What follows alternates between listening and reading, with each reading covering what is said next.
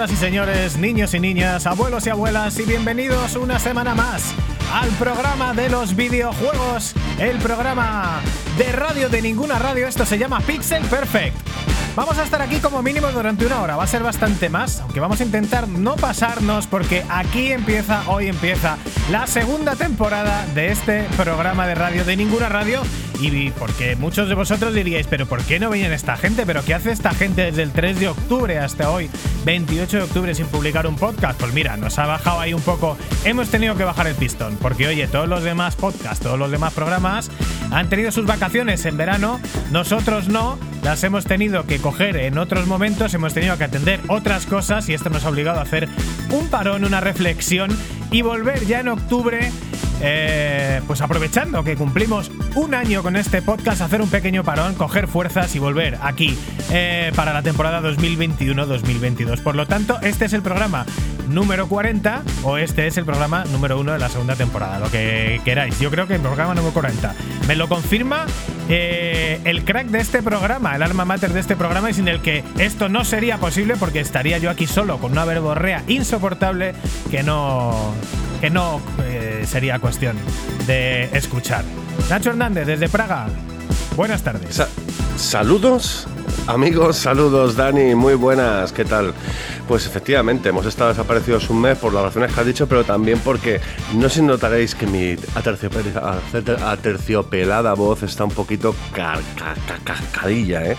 Está malo otra vez, madre mía, qué año llevo, me he puesto malo tres veces y nada, esta vez ha sido un resfriado enorme que tuve hace una semana y por eso precisamente no pudimos también grabar, que teníamos un día para ello. Pero bueno, hemos vuelto más fuerte que nunca, si además mala hierba nunca muere. Desde luego, Hoy- y más Nacho Hernández que esquiva el COVID, eh, aunque sigue yendo, porque sigues yendo a pecho descubierto, ¿no, Nacho? Eh, yo, yo tengo una inmunidad natural al COVID, pero lo he pasado dos veces ya. Qué pesadilla de gente, Porque por favor. está en su constitución, es un tío vasco, aunque nació en Madrid, sabéis que los vascos nacen donde les sale de las pelotas, pero, pero su constitución dice que es vasco y él puede con todo. Y nada, y nosotros rezamos porque siga siendo así, hasta que le vacunen por la noche mientras que duerme. Tengo más miedo de la vacuna que del virus en sí, Ay, macho. O sea, no te quiero decir más. Ay, mi madre. En fin, que eso, que pues estamos de vuelta, que es el programa número 40, que hoy es 28 de, octubre, que hemos tardado un montón, pero que ya os prometemos que volveremos regularmente como tiene que ser. Daniel, ¿qué tal tu mes? Mi mes, eh, bien, bien, no me puedo quejar. Hemos estado haciendo un tour por Europa, hemos estado eh, en Transilvania, viendo el castillo de Drácula, y al final es, es inspiración del Castlevania, así que estamos haciendo historia de los videojuegos, estudiando un poquito. Y luego hemos estado eh, también en Ibiza, dando una vuelta. Eh, creo que no se ha inspirado ningún videojuego a día de hoy allí, porque la ingesta de psicotrópicos ha impedido a los desarrolladores recordar lo que había pasado en la isla cuando las, han visitado. Pero tarde o temprano acabará viéndolo. Vamos a estar aquí, como os decíamos, durante como mínimo una horita, una horita y algo. No vamos a extendernos hoy demasiado porque vamos a volver con toda probabilidad a la, a la semanalidad, ¿verdad, Nacho? Así, como tiene que ser. Como tiene que Ya ser. Y además, y además esperamos grandes invitados en nuestra vuelta, como van a ser la poción roja y probablemente otro componente de otro programa de las ondas. el- bueno, el programa, uno de, la- de las- de los personajes más famosos hace 20 años en los programas de videojuegos de radio. Fíjate, ¿quién será? ¿Quién Exactamente. será? Es, es nuestro programa número 40. Ese, pues, ¿tú qué piensas, Dani? ¿A qué, a qué se llama esto? ¿A qué te suena a ti? Pues no lo sé, Iñaki Gabilondo probablemente, ¿no?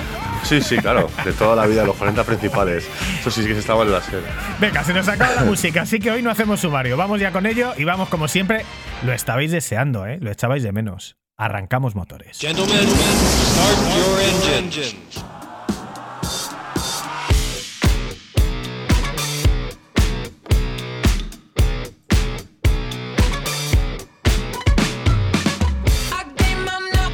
Es el programa de los videojuegos. Este es el programa de radio de ninguna radio. Esto es Pixel Perfect. Y escuchamos como siempre nuestra intro para hablar de lo más fresco. Esta es la música de FIFA 21. Estos son los Royal Blood con Troubles Coming.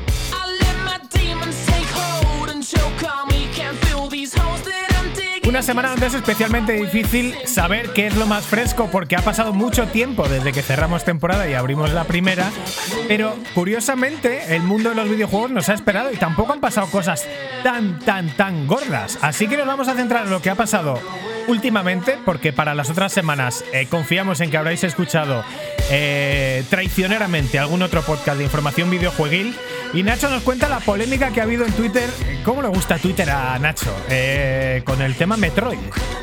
Twitter es la vida. Twitter es como una barra de bar donde la gente va ahí a, hablar, a dar su opinión y hay gente muy, muy cafre, tío, que dice unas, unas barbaridades enormes y hay gente pues, que está bien, muy tranquila y, argumenta bien y demás. Es maravilloso Twitter, porque dependiendo de, cómo elijas tu cartera de clientes, de, cómo elijas tu cartera de gente a la, con la que interactúas, puede ser la maravilla de la vida y te puede hacer muy feliz o puede ser el fango y el hate absoluto. Es, tiene esa dualidad y ahí está en, en de cada uno si se hunde su puta vida o se la salva. Totalmente. Además, de cada, sobre todo en el tema de los eh, videojuegos, hay, gente de, Twitter con muchísimos seguidores, que no vamos a dar nombres, que son auténticos cafres, ¿sabes? Muy, muy fanboys y demás, que es como, tienes 15 años, macho que, estás, que es que mi Mega Drive es mejor que tu Super Nintendo y viceversa. Por favor, que ya tenemos una edad. Pero bueno, con el tema de Metroid, de Dread, con el tema de Twitter, pues claro, ¿qué, ha pasado? Pues que ha salido el juego de Mercury Steam, que estaba muy, muy, muy esperado por muchísimos jugadores y ha habido de todo, le ha pasado de todo a este juego. De hecho, por un lado, Kotaku, la famosa, la famosa revista online de, videojuegos, em, ha dicho que tranquilamente este juego se podía ser emulado en PC y entonces la, peña se ha vuelto loca porque claro evidentemente eh, los fans de Metroid, de Metroid dicen pero bueno si, está, si puedes emular el juego y no comprarlo en la, Switch mucha gente lo va a hacer y si, Nintendo no recibe este dinero entonces pueden acabar con Metroid con la saga Metroid para siempre y esto no, no está bien entonces se, ha montado una muy buena entre la gente defendiendo la piratería y la gente eh, no defendiéndola vamos hasta el punto de insulto personal. Y a Kotaku también ya vale eh, por dar ese tipo de información, que sí, que parece como un poco muy neutra, pero también ha abierto los ojos a mucha gente y desgraciadamente a Mercury Steam esto pues les va a costar dinero como a Nintendo. También, por supuesto, eh, es un juego tan esperado que mucha gente de los desarrolladores de videojuegos pues querían, eh, lo estaban esperando como agua de mayo, como por ejemplo ha sido el, creador de World of War, que he dicho básicamente David Jaffe, que es un nombre que, es, que ha sido, es un juego con una dificultad muy elevada. Metroid de toda la vida, macho, es un juego difícil de perderte y de buscarte las castañas para saber dónde tienes que ir, porque un mapa es laberíntico pues este es igual, es lo que se basa en Metroid, Metroid de toda la vida, lo que es Metroid 3. Sí, pues además, que, además que, claro, evidentemente, al ser un Metroid en 2D, está basado en los Metroid clásicos y los Metroid de, pues de los 8 bits, ¿no? Que al final son juegos dificilísimos, porque en la época aquella todos los juegos eran dificilísimos, sobre todo porque eran muy cortos. Es cierto que al ser juegos mucho más largos, a veces se puede a lo mejor prescindir de eso. Pero, en fin, yo casi criticaría a los videojuegos actuales en general por lo contrario, por ser juegos, algunos de ellos, muy pasillo. Así que que haya juegos muy difícil, hay público para ello y yo creo que, en fin, uno de los juegos más difíciles que he jugado en mi vida fue intentar terminarme sin éxito el Super Mario 3D All Star. No, ¿cómo se llamaba, macho? Super Mario 3D World y 3D World y y la verdad que yo lo agradezco, agradezco que los juegos tengan una dificultad elevada dentro de lo posible. Tampoco juega Metroid Dread, o sea que igual no sé si estaré de acuerdo con él finalmente. Veremos, veremos. Además, de hecho, con el tema de Metroid Dread tendremos próximamente a nuestro querido amigo Dani Grande, que el cual lo está jugando y esperamos una review interesante. Yo he escuchado de todo con el tema de Metroid Dread, que es muy bueno, que es, más de lo mismo, que madre mía, me, Mercury Steam que han hecho. Yo personalmente he visto algún vídeo por ahí, tiene muy buena pinta, veremos qué, nos cuenta Dani en futuros podcasts. No sabemos si en el número 41 o el 42 le tendremos por aquí para hacernos una pedazo de review de Metroid Dread. Por cierto, saludos, ¿no, Dani? ¿A quién tenemos que saludar? Pues mira, escuchamos ahora mismo música. Creo que es la primera vez en este podcast que escuchamos una música que no sale en ningún videojuego. ¿Y por qué? Porque esta canción era una canción mítica de la peli de Godzilla que no aparecía en un videojuego, pero sí aparecía recurrentemente en un programa de tele de videojuegos. Así que aprovechamos para mandar un fuerte abrazo, un fuerte saludo a todos los seguidores de Top 6, canal satélite digital, lo que hoy es Movistar, y a toda la gente que pues que hizo posible este canal y este programa legendario de videojuegos, el, el programa más importante de tele de videojuegos que, que hubo durante muchos años. Creo que no ha habido ninguno que, que tuviera eh, unos fans tan acérrimos, ¿no? Así que nada, Es que- saludos a Mike, a Eduardo, a Manson y al, al pedazo de de, redactor Puente. que tenía, Juan- al productor Juan de la Puente y al pedazo de redactor que tenía este programa, que era Nacho Hernández. Buenas tardes. Sí, hombre, y también que me gustaría saludar a, a otro de los redactores de este programa, que es Dani Turienzo. Muy buenas. Sí, buena, buena, pero a mí me largaron de ahí y me pusieron a hacer un programa que- del que El no antipop, sí. El antipop, sí. Anyway, dejemos de comernos las pollas. Vamos a empezar ya directamente Venga, con lo que vamos tenemos a saludar que a. Guindaco. Guindaco nos ha Eso. mencionado en Twitter. Nos encanta que la gente nos mencione en Twitter. Es importante que nos mencionéis en Twitter y que nos digáis qué os parece nuestro programa, que nos pongáis a caldo si, si es pertinente, porque tenemos estómago para ello. De hecho, eh, joder, hace un par de semanas eh, Pixel Sonoro nos mandó algo de una cagada. Y no me Ah, acuerdo ahora mismo de cuál era. No me acuerdo ahora mismo de cuál era. Pero bueno, en cualquier caso, eh, Guindaco nos recuerda cuando ve una recreativa de Sega Rally y eso nos llena de orgullo y satisfacción. Hombre, eso mola mogollón porque se lo ha montado muy bien. Eh, Guindaco dice que. mm, A ver, lo estoy viendo ahora mismo. Decir que un juego de coches no puede sorprender sin nombrar la saga Forza y con Forza Horizon 5 a la vuelta de la esquina, que es probablemente el juego de nueva generación más puntero que se ha mostrado hasta ahora. Vamos, básicamente decíamos que Ah, no. vale. Sí, vale, es verdad, es verdad que nos han acusado, nos han acusado bastante de ser, de tirar para Sony. Y ahora, pues ahí eh, Pixel Sonoro opina que igual tiramos un poco más para la X. Desde luego, eh, a nosotros nos da igual, eh, que jugamos en todas las plataformas y pasamos por caja para tenerlas todas además. Pero a mí es que no me sorprende ningún Pero es una opinión más personal mía. Ningún juego de coches me sorprende. Los Forza Horizon me gustan muchísimo gráficamente pero no me sorprenden. O sea, quiero decir que es que a, nivel de jugabilidad, yo personalmente sigo prefiriendo eh, arcades clásicos como son Ridge Racer, los primeros. De hecho, los, los que fueron más adelante, eh, tanto en Xbox como en PlayStation, pues no me llenan. Y, y juegos como Sega Rally, como Daytona, eh, juegos clásicos con quien donde cada curva cuenta, me gustan mucho más que un juego de mundo abierto que es tan extenso que al final no haces nunca una carrera dos veces, entonces no te aprendes circuitos. Entonces, los, los que son muy pro tampoco me gustan porque son muy pro. Entonces, pues bueno, es una cosa más personal mía. Así que nada, ahí eh, no era tan cagada, ¿no? Era más opinión. Venga, pues hasta aquí lo más fresco, con todos los saludos dados. Y bueno, entramos en la sección con su nombre y su jingle. Entramos directamente en Made in Japan.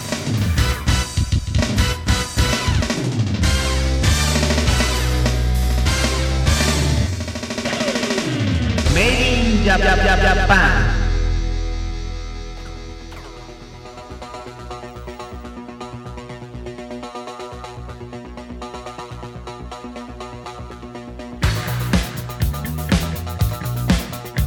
Muy buenas noches y saludos cordiales. Vuelve Pixel Perfect, vuelve el grande, el único. Desde ese punto kilométrico vuelve Nacho Hernández. En Made in Japan, que además esta semana, amiguetes, tenemos un especial muy interesante que es especial de mods, remakes, demakes y demás, el cual Dani nos va a desarrollar eh, próximamente, en unos segunditos, de hecho. Y es que en Made in Japan ya sabéis que no, es nuestra sección eh, fetiche donde ponemos lo que nos da la gana, lo que hablamos de, de lo más nuevo, de lo más viejo, hacemos especiales, a veces invitamos a gente para hablar de sus libros, como fue el caso de Mac Royan. Y en la ocasión de hoy tenemos un especial de mod, como bien ha dicho, que es algo que es una cosa que es muy está muy presente en, los años 90 en los videojuegos de PC, pero que con el tiempo del desarrollo y las consolas también estando disponibles eh, con conexión a internet, pues mm, se están empezando también a ver muchísimos más creadores, muchísimo más contenido de gente que únicamente modifica los juegos para que puedan hacer cosas diferentes. Así que Dani, cuéntanos, ¿qué tenemos para hoy? Bueno, pues para hoy tenemos para empezar, diréis, pero este tío, ¿por qué pone de repente la música del butano? Pues efectivamente esta era la, música con la que Super García empezaba los programas de radio durante una, una pila de años en diferentes emisoras, pero esto es eh, Simple Minds, esto es Love Song. Y esto aparece en la banda sonora de uno de los lanzamientos destacados de este mes, que es Guardians of the Galaxy, del que ya habíamos hablado bastante en este podcast, programa de radio, y del que esperamos dentro de poco poder dar una opinión y a ver si mejora lo que vimos en Marvel, Avengers. Vamos a seguir escuchando música de fondo de Guardians of the Galaxy, así como Far Cry 3 un poco más adelante. Y nada, os hablamos, pues como bien dice Nacho, que los mods en los videojuegos, la verdad que no son algo nuevo, es algo tan antiguo como los propios videojuegos y siempre eh, han sido un recurso para sacarle una vuelta de tuerca más a grandes títulos. Al principio las propias compañías lanzaban mods en las recreativas cuando eran demasiado fáciles. Esto es algo que se puede ver, eh, no me acuerdo cómo se llama el documental de Netflix, que no sé si se llama Press Start o algo así, pero hay un Puede documental ser. de Netflix de que es una temporada, me parece, de ocho capítulos donde se habla de un poco de los inicios de varias compañías de videojuegos, entre ellas Atari. Eh, y efectivamente, pues los primeros mods vienen de ahí, de que los- las propias desarrolladoras de videojuegos eh, tenían que craquear sus propios juegos porque en el caso de que fuera demasiado fácil, llegaba un tío con una moneda y ocupaba la máquina durante toda la tarde. Entonces la máquina no era rentable y se perdía dinero, perdía dinero el tío que les había comprado la recreativa y demás. Ahí empezaron un poco los mods y luego en la época de los 8 bits pues vimos clones descarados de otros juegos bordeando la ilegalidad para sacarle jugo al boom del título de turno. Sobre todo lo vimos con los Mario. Hay un juego que era una copia flagrante eh, alemana de, de- Mario con otros personajes y que estuvo a la venta un tiempo. Al parecer en Alemania tuvo un mercado importante y cuando em- iban a sacar el juego de Alemania, no recuerdo ahora mismo cómo se llama, eh, ya tomó ahí un poco cartas en el asunto Nintendo y consiguieron echarlo para atrás, pero consiguieron sacar su dinerito por el camino.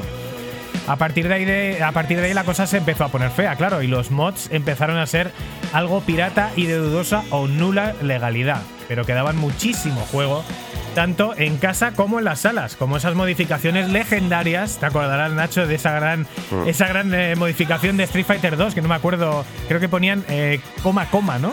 En Street que- Fighter no más coma coma, que esta la pudimos jugar además cuando teníamos tres añitos ahí en Aluche, que básicamente podías tirar eh, Hadoukens desde el aire, eh, no sé si luego además, eh, pero cientos de Hadoukens, o sea, llevaban la, pant- la pantalla de Hasta Hadoukens. arriba, y había Hadouken, creo que con cada botón hacías un Hadouken de un color y había unos que iban más rápido, otros más lentos y eso era un jaleo.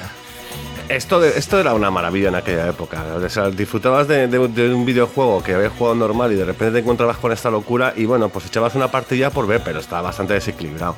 Era bastante difícil de jugar, sobre todo teniendo, yo que sé, eh, personajes como Bison que no tenían ningún tipo de onda vital de este tipo, eh, pues nada, lanzaba Sonic Booms de Guile y Tiger eh, Uppercuts y Tiger... Tiger. el, el golpe de saga, pues también lo lanzaba, ¿sabes? Era un, era un poco locura. Sí. Pues esto llevó incluso, eh, casualidad o no, pero salió esta, esta modificación eh, a todas luces pirata ilegal y esto llevó incluso a Capcom a lanzar nuevas versiones más rápidas y completas de Street Fighter 2 como Hyper Fighting, que no tenemos claro si le lo hubieran lanzado Igualmente, si no hubiera habido esos, esos, ROM hacks o esos mods.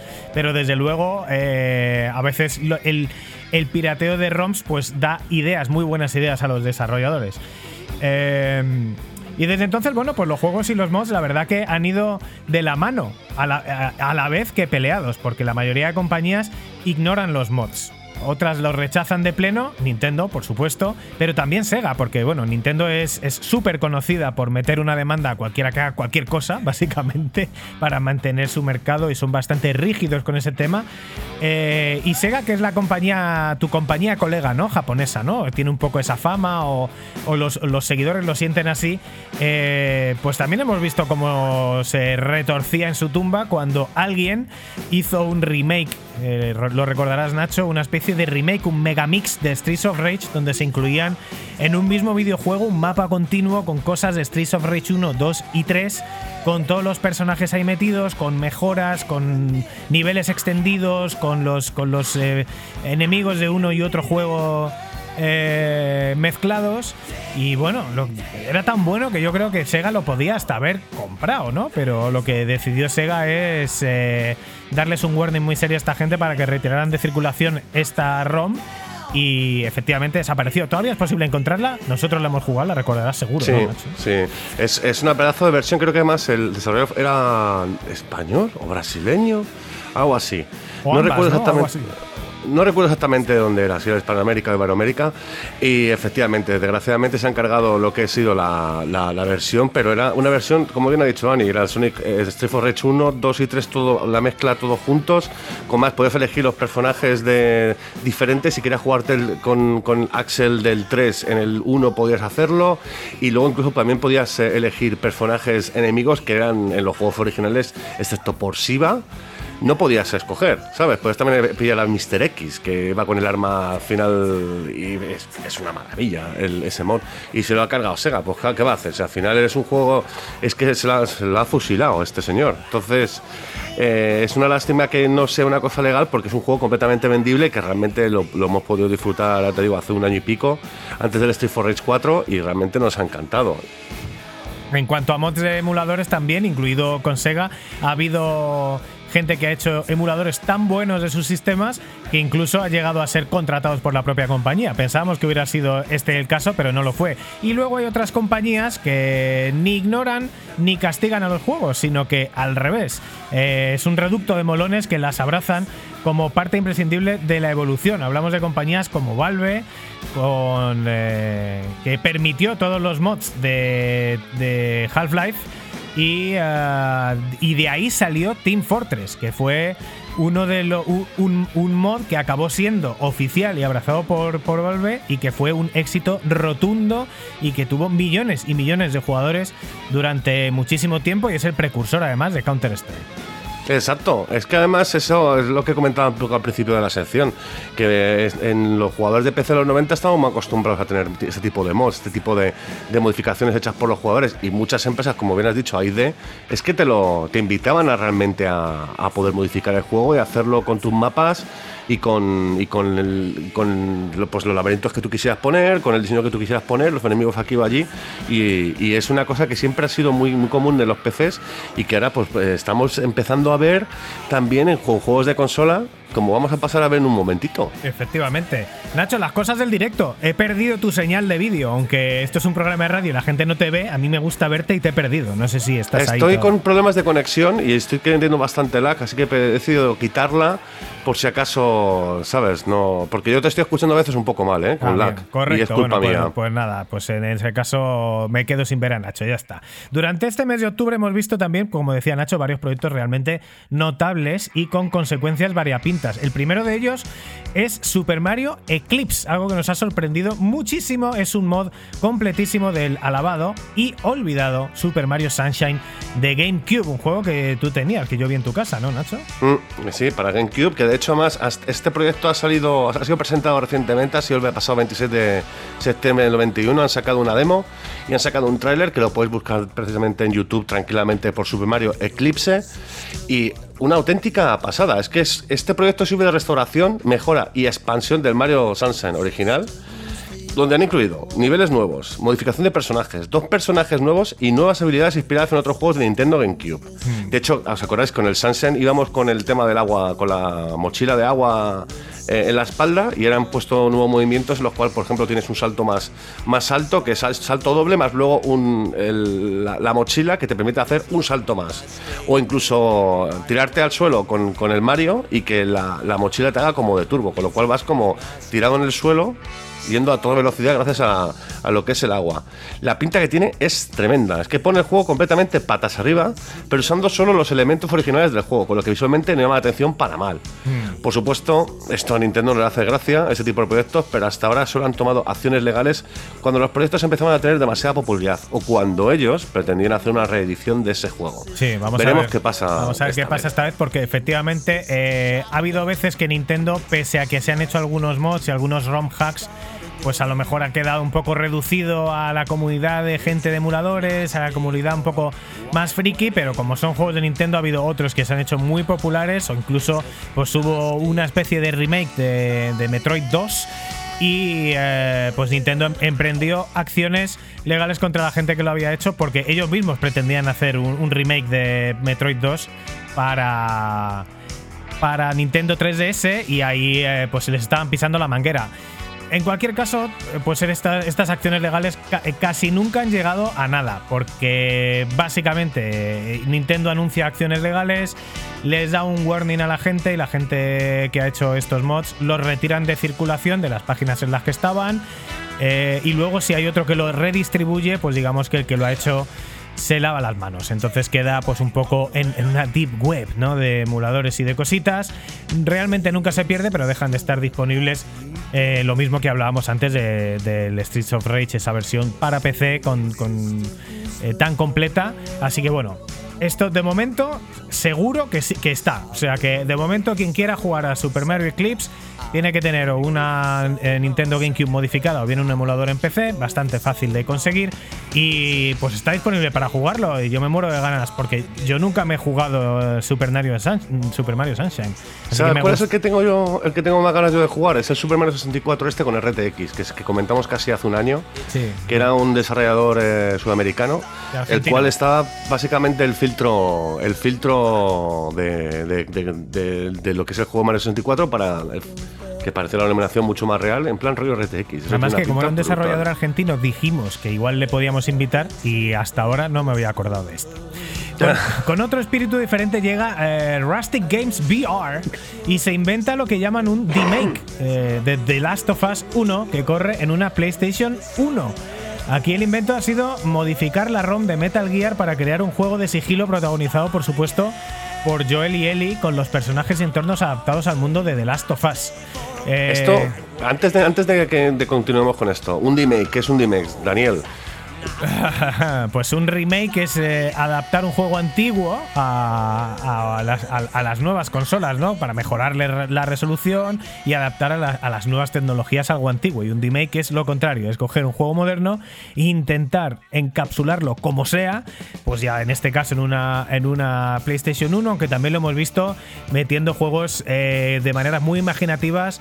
Lo más popular es en una Game Boy, que es a mí particularmente me sigue encantando. Eh, Blasphemous está, de hecho, hecho un remake de, Blasphemous para Game Boy, tiene una pinta brutal. También el, el tema de las sofás que estábamos comentando ahora mismo eh, tiene muy buena pinta, y efectivamente, parece Metal Gear Solid, pero por el tipo de cámara, también por un poco los iconos que aparecen en pantalla, pero la misión que aparecía de, de Joel, de, de Last of Us 1, en.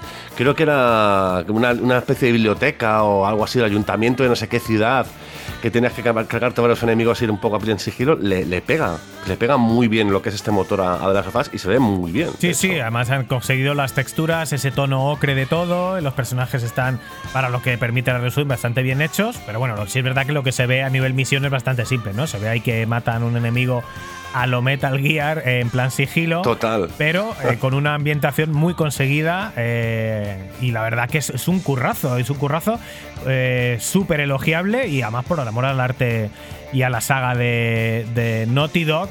Que bueno, tal como pasó con el remake que vimos también de Bloodborne para que apareciera en PlayStation 1, dudamos que llegue nunca a ser un juego completo, pero desde luego eh, pone en vigor unas habilidades de programación y que la gente, Nacho, tiene muchísimo tiempo libre, tío. O sea, no encontramos nosotros en un mes, un día para, para hacer este programa y la gente se, se hace un, un The Last of Us para PlayStation 1. Es acojonante.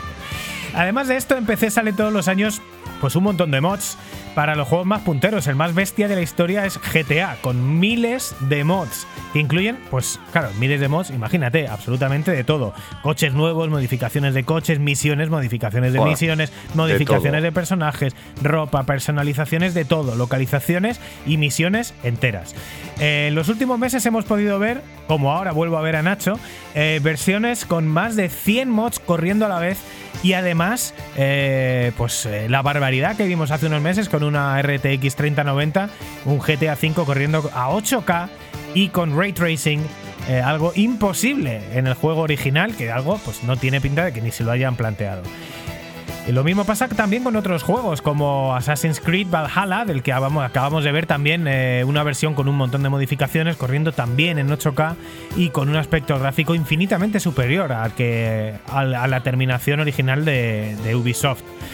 Así que, bueno, pues la verdad que siempre que los mods estén hechos para mejorar la experiencia, las compañías no suelen quejarse. Y de hecho, aprenden de ellos y llegan a incluir algunas de estas mejoras en sus propias actualizaciones oficiales. Lo hemos visto un montón de veces.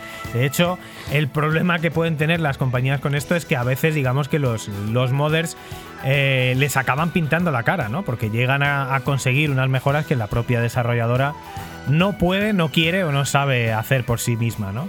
No, no han puesto suficiente interés tampoco ni el esfuerzo porque al final tienen una, una- un tiempo para hacer el juego y, se- y no les da dar tiempo. Porque tiene el- el- lo que manda es el mercado. Entonces al final pues dicen lo sacamos así y ya luego lo que la gente de los modders se le ocurre eh, y a lo mejor sacamos mejor un parche dentro de X o nos apegamos este mod porque es que el juego es nuestro y punto. ¿Sabes? Y los Y- modders, por supuesto, quedan ahí como una enorme, enorme, enorme cantera de de programadores y desarrolladores eh, en potencia para todas estas eh, compañías. Pero bueno, no siempre. Hemos dicho que, que normalmente eh, lo- lo- eh, las grandes compañías, los grandes juegos, pues o bien ignoran este tipo de mods o bien eh, les parece bien que los haya, pero no siempre, porque de hecho Take, Mm. Take Two Interactive ha demandado recientemente a un grupo de modders que hizo ingeniería inversa de GTA 3 y GTA Vice City para hacerse con el código. Y una vez teniendo el código, pues ya podían, digamos, hacer lo que quisieran con el juego. Lo que hicieron fue hacer llegar estos dos juegos, GTA 3 y GTA Vice City, a consolas, eh, por supuesto, que tengan que estar... eh, eh, digamos, no, no pirateadas, pero bueno, con el jailbreak ejecutado, eh, como Switch y Vita, que son consolas para los que estos juegos nunca habían salido. Sí que había salido algún- alguna de las versiones de GTA para PSP, pero nunca para Vita, y los modders consiguieron hacerlo llegar a Vita y a Switch, y en este caso sí que Take Two pues se ha enfadado muchísimo y les ha, les ha puesto una demanda aunque hay que decir que previamente les había. Esto estaba todo el código del juego, lo habían publicado en GitHub, que es una comunidad donde los programadores comparten eh, código en- normalmente abierto y libre de sus programaciones. En este caso habían publicado código entero de GTA 3 y GTA Vice City. Les dieron un warning, les solicitaron por las buenas, regular, malas que lo quitaran de ahí y como no lo hicieron, pues han emprendido acciones legales contra ellos. Y vamos a ver, porque esto, claro, al final imagino que será un robo de propiedad inte- intelectual a, grandes, a gran escala y les puede caer la del pulpo. Así que, pues esta es un poco la, la situación que vemos a día de hoy con el tema de los mods, algo que nos gusta mucho porque nos gusta mucho que no solo las grandes compañías o grandes presupuestos, incluso las pequeñas compañías, sino que gente súper entusiasta de los videojuegos eh, haga sus cositas y, y- y su, su arte y su valía llegue a la gente y lo podamos disfrutar eh, todos como parte de este enorme mercado de entretenimiento que es el mundo de los videojuegos. ¿Qué hemos recordáis Es- vosotros? Mm, Yo, que- pues mira, es algo maravilloso esto, ¿eh? De los mods. Por ejemplo, yo me acuerdo de haber jugado online el EverQuest. El EverQuest salió hace en el 99, 98 y pues no, tenían los servidores of- oficiales, tenías que pagar para jugar.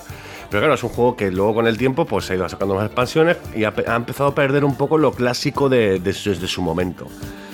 Pues hubo un grupo de fans hace unos 7 u 8 años que decidieron sacar ellos mismos un servidor de EverQuest clásico, completamente gratuito, un mod del juego, donde ellos tenían, cogían el juego original, el clásico, sin ningún tipo de updates, y te lo cascaban en sus propios servidores y la gente podía jugar completamente gratis en el mismo modo clásico que se podía jugar en el 98-99 cuando actualmente es imposible eh, jugar ese- de esa misma manera. Es completamente diferente. O sea, que el mundo de los mods es, eh, es maravilloso. O sea, te permite, eh, permite eh, extender juegos que, que son antiguos, por- eh, traer juegos del pasado que tengan pe- una perspectiva actual gráficamente mucho mejor. Y en general es una cosa maravillosa, pero claro, es lo que tú dices. A veces se pasan de la raya. Y claro, luego las compañías tampoco no son tontas. Si te podemos sacar pasta o hacer que pares, lo vamos a hacer. ¿Qué os parecen a vosotros los mods? Nos encantaría saberlo. Tenemos, como sabéis, nuestro, pod- eh, nuestro Twitter, arroba el Pixel Podcast. Y nos encantaría saber si eh, habéis jugado a estos, a estos mods o si, si tenéis ahora mismo juegos con mods o si os molan los, los servidores eh, no oficiales de los videojuegos, que siempre los hay, como bien dice Nacho, eh, una de las muestras es EverQuest y otra súper, Bueno, súper, súper famosa es, eh, son los servidores de Mario Kart que te permiten jugar desde una Wii o desde un emulador simultáneamente. Cosa que por supuesto, o sea, se- la gente de la, comunidad modder se inventó un crossplay de un emulador con una consola de verdad y se juega estupendamente bien. Para mí además el mejor Mario Kart de todos, el Mario Kart Wii. Eh, ¿Qué mods recordáis? ¿Qué mods, qué mods os han marcado, Nacho? ¿Qué, qué, qué mods recuerdas tú?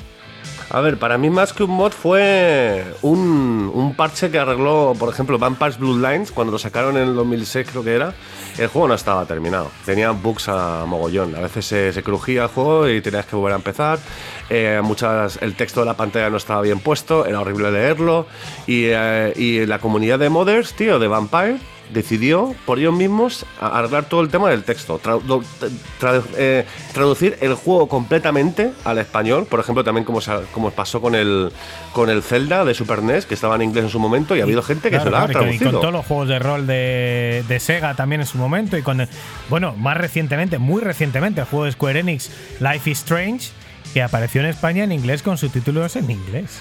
Y dices, pero esto es una broma, tío. O sea, vale que no lo dobles, pero hombre, en 2000, me parece que 2016, 2017, que saques un juego sin traducir, eh, se te debería caer la cara de vergüenza. Pues la comunidad modder también lo modificó, pero por supuesto en PC, en, las consolas, al, ser un entorno más cerrado, no, no lo pudieron disfrutar. Es complicado, es complicado. Hay que ir poco a poco en el tema de las consolas eh, o realmente hacer un jailbreak, como ha dicho antes Dani, y bueno, pues arriesgarte un poco también. También recuerdo, por ejemplo, GTA, pues GTA, pues GTA 5 tiene mogollón de mods y es una, una auténtica pasada eh, poder, por yo que sé, utilizar los coches de Cyberpunk y metértelos en el de GTA 5 y ver el diseño que es exactamente igual que, que en el juego de, de Cyberpunk y disfrutarlos en, el mundo de GTA. También, por supuesto, Skyrim y Oblivion, ¿no? Del Scrolls, mogollón de mods. eh, han- se hicieron, de hecho, en Skyrim se hicieron un mod de lo que es el juego entero de Morrowind, con los gráficos de Skyrim. Eso es una auténtica locura. Está ahora mismo eh, Morrowind, la edición especial con todas las expansiones, disponible en Game Pass. Y con este mod de Skyrim no te hace falta, te bajas el mod y te juegas en gráficos de Skyrim actuales, pero claro, los de Morrowind son muy dolorosos de ver. Es un juego, es un juego, no sé, del 2007, 2004, no me acuerdo, hace un montón que salió. Entonces es un poco doloroso de Es jugar que ahora sí, mismo, pero incluso- sí- ni, antes, ¿eh? Porque, porque Oblivion, que es de 2000 por ahí, 2004, 2005. puede ser, puede ser, efectivamente, sí. Y el El 2000 Morrowind es creo que fue anterior. 2004-2005. sí. Pero o sea ¿hablamos, que- ¿hablamos de Oblivion o de Morrowind? Hablamos de que sacaron para Skyrim un mod que te podía jugar el Morrowind eh, con los gráficos de Sí, sí, Skyrim. pero es que el Morrowind yo creo que es más antiguo todavía.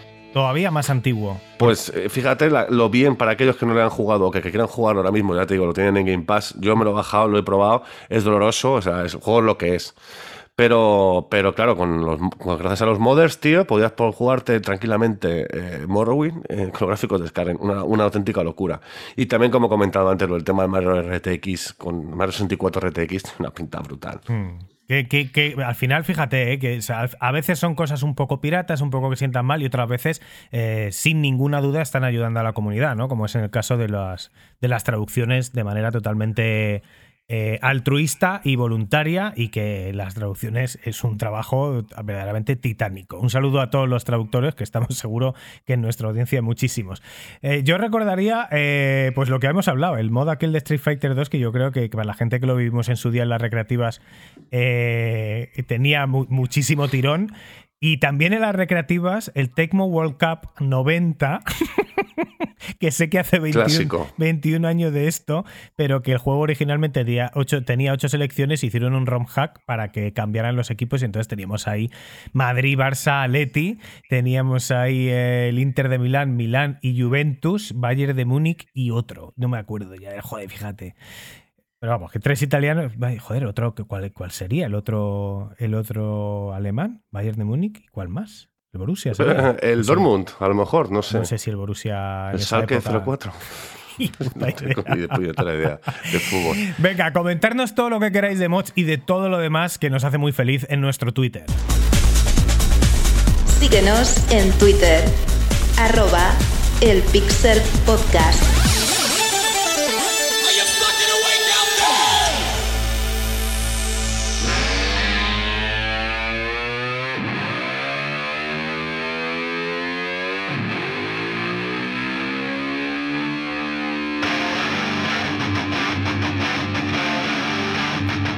Eh, Pixel Perfect, estás en el programa de los videojuegos.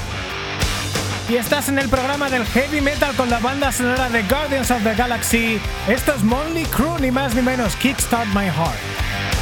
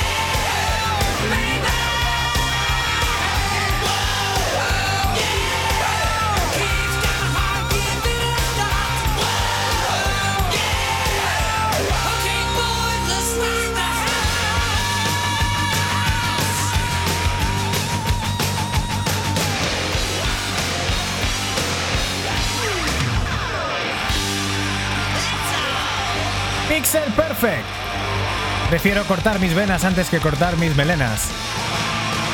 Con la banda sonora de Guardians of the Galaxy, los Molly Crew Kicks Back My Heart y cómo sobrevivir a la era de los Yonkis de los 80, ¿no? Y, viendo la película sobre la vida de los Molly Crew es eh, sorprendente que sigan vivos todos ellos. Porque además había uno de ellos que estaba hecho mierda. No sé si eh, tenía una enfermedad degenerativa, pero bueno, como se drogaban todos a tope, pues claro, o la palmas o no, y, parece que no. Eh, y después de esta disertación que no tiene nada que ver con nada, seguimos en Pixel Perfect. Pixel Perfect Podcast.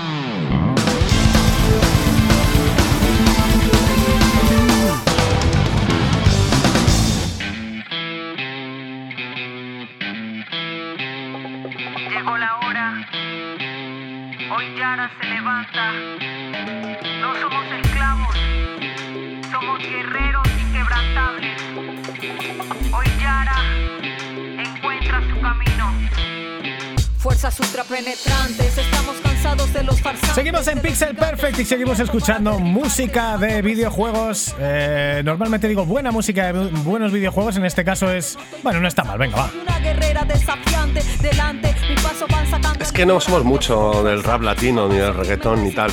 Pero oye, Del tiene su ritmo, tiene su. poco, del, del reggaetón ninguno. Y No, esta es la. cero. Os podréis saber imaginado que esta es la banda sonora de Far Cry 6, juego eh, ambientado en la imaginaria isla de Yara, que viene a ser una especie de Cuba, más o menos, eh, y que, pues de, de la misma manera que eh, Far Cry 5 se reía a carcajadas de la cultura yankee, pues eh, Far Cry 5 se ría a carcajadas, Fa- Far Cry 6 se ría a, carcajadas de la cultura latina, incluyendo en algunos casos su música, por lo tanto ha sido difícil rescatar cosas que nos parezcan emitibles en Pixel Perfect porque la banda sonora, para nuestra desgracia, está pues petada de una de las grandes lacras de la cultura latina como es el reggaetón.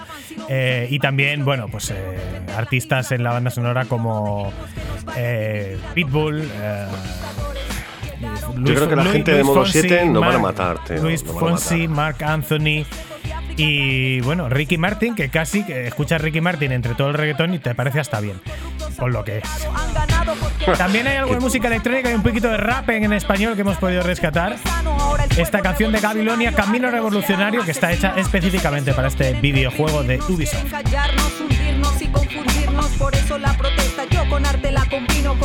De todos, Yara encontrará su camino. Yara, saque las espadas. Estamos ya en las noticias, Nacho, y estamos eh, con un juego que ha tenido sus luces y sus sombras antes de salir, como es Halo Infinite. Halo Infinite, eh, amigos, 28 de octubre de 2021, de hecho pasado 25 de octubre, hace tres días, en el canal oficial de Xbox, Microsoft nos ha puesto en bandeja una promo de 6 minutos con un gameplay general del nuevo título de la saga Halo, Halo Infinite. Hemos podido ver un desarrollo continuista, pero por supuesto se han visto también novedades, como el tamaño de los escenarios que se han incrementado mucho, tal y como confirman en el vídeo. Luego también han puesto nuevo armamento, muy chulo, pero también nuevas mecánicas como por ejemplo la, persona- la personalización del jefe maestro en el modo campaña. Tema, tema armamento, han puesto el gancho este, que yo no sé si estaba en el Halo 5, pero tiene una pinta que me encanta lo, lo del gancho. Y luego el- los escenarios son enormes, muy muy parecidos a los antiguos, pero evidentemente con una iluminación brutal, con unos, con unos efectos gráficos mucho más logrados a, la, a en- en lo que son los tiempos actuales. Y, la verdad es que a mí me ha dado mucho hype. Hay mucha gente que le habrá parecido, bueno, eh, pues más de lo mismo. A mí, sinceramente, me ha flipado y sobre todo cómo presentan a lo que es el, jefe maestro y a nuestra querida Cortana y lo que está pasando en este nuevo episodio. A mí yo tengo unas ganas de que salga ya, que vamos, que es que el próximo de- 8 de diciembre lo tendremos, supuestamente. Hay que recordar que también que 343 Industries lo ha retrasado previamente. Esperemos que esta vez no sea el caso y lo podamos tener directamente en el Game Pass día 1. O sea, el primer día que sale el juego, el próximo 8 de diciembre, lo tengamos en, en Game Pass. A ti, Dani, también te ha dado un poquito esa sensación, ¿no? No ha cambiado drásticamente. Bueno, yo he visto que en general, claro, eh, ha cambiado drásticamente, no con respecto a lo último que vimos, pero sí que ha cambiado drásticamente con respecto a lo que se vio hace un año, que es cuando se, se generó tanta polémica. Aunque para mí tampoco, yo tampoco lo veo un juego súper puntero en el tema gráfico. Es decir, eh, pues mira, estamos escuchando banda sonora de Far Cry 6. Yo veo escenarios de Far Cry 6 desde un helicóptero, desde un coche. Y a mí me impresiona más Far Cry 6, que es un juego que ya ha salido. Eh, eso así de entrada. Lo que es a nivel escenarios. Pero sí que es verdad que en todo lo demás ha mejorado una barbaridad. Y, eh, sí que es una, eh, es una pasada lo que son las explosiones, la destrucción de escenarios, los efectos de calor, las batallas con muchos enemigos y llenas de efectos, disparos por todos lados, pequeñas iluminaciones de zona. eh, pues eh, efe- efectista es muy efectista y también la- el diseño de personajes ha mejorado muchísimo. Sí que cuando veo la, la acción desde un coche y tal, y veo, a ver, también son ambientes un poco lunares, entonces como todo roca y parece que impresiona poco, y en las zonas que se ve más planetas con vegetación, eh, pues eh, acostumbrado a juegos como, como decía, como Far Cry, que está petado, petado, petado hasta arriba de vegetación, pues da la sensación de un poco vacío, ¿no? Si lo comparas con un Red Dead Redemption también, ¿no? El 2, por supuesto.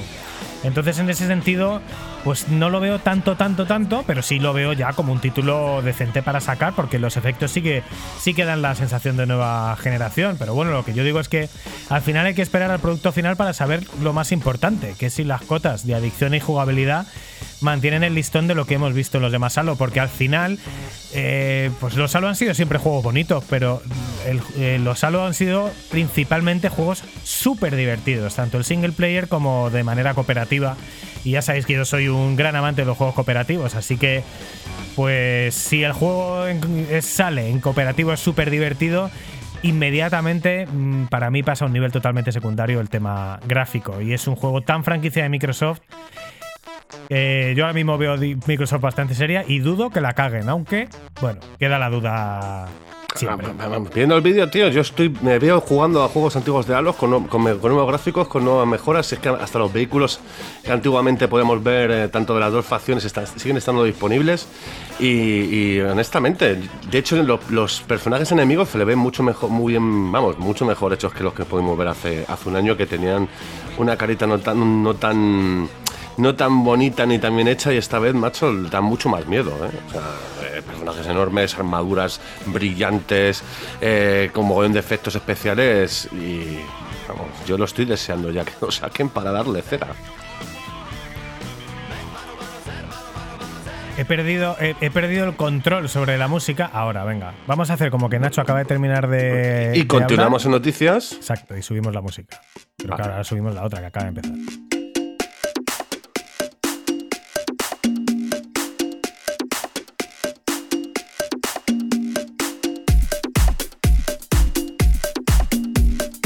Nos ha costado, ¿eh? Hemos tenido que bucear en 580 canciones que tiene la banda sonora de Far Cry. ¡Qué salvajada!